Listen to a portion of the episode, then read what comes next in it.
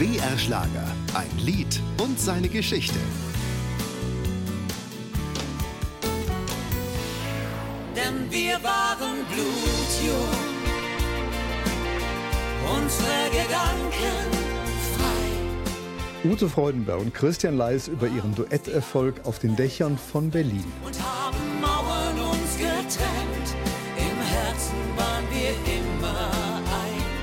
Wissen Sie, was die Menschen zu mir sagen? Das wäre die Hymne der Deutschen. Auf den Dächern von Berlin, mein Kollege Christian Leis zusammen mit mir.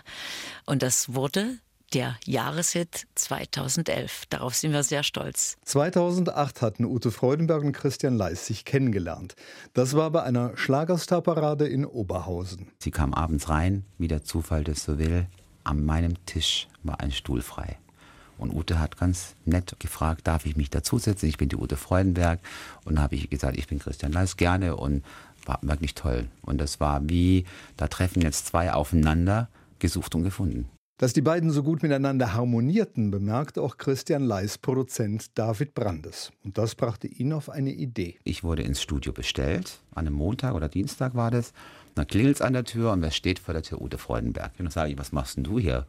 Ja, sie wurde auch hierher bestellt. Und dann haben wir zum ersten Mal die Grundmelodie gehört von unserem Auf den Dächern von Berlin, was ja eigentlich damals heißen sollte, wir waren blutjung. Das Lied erzählt, Über diese kleinen, feinen Unterschiede des Alltags in West und Ost, den ich ja nur kennengelernt habe. Hüben und drüben. Ich mit dem Käfer nach Paris, sie mit dem Trabi an den Balaton. Und das war so eine kleine Geschichte. Deswegen kam das auch so gut an. Genau, das hatten wir und das hattet ihr. Und das war das Tolle an dem Song. Deswegen hat es uns auch so ganz, ganz gut gefallen. Die Initialzündung für das Lied war damals Utes und Christians Auftritt in der Carmen Nebel Show.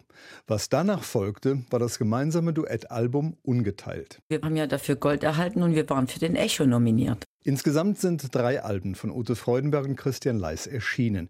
Und so ganz nebenbei sind die beiden auch gute Freunde geworden, die sich immer etwas zu erzählen haben. Ein Lied und seine Geschichte. Auch im Radio. Jeden Dienstag neu auf BR Schlager.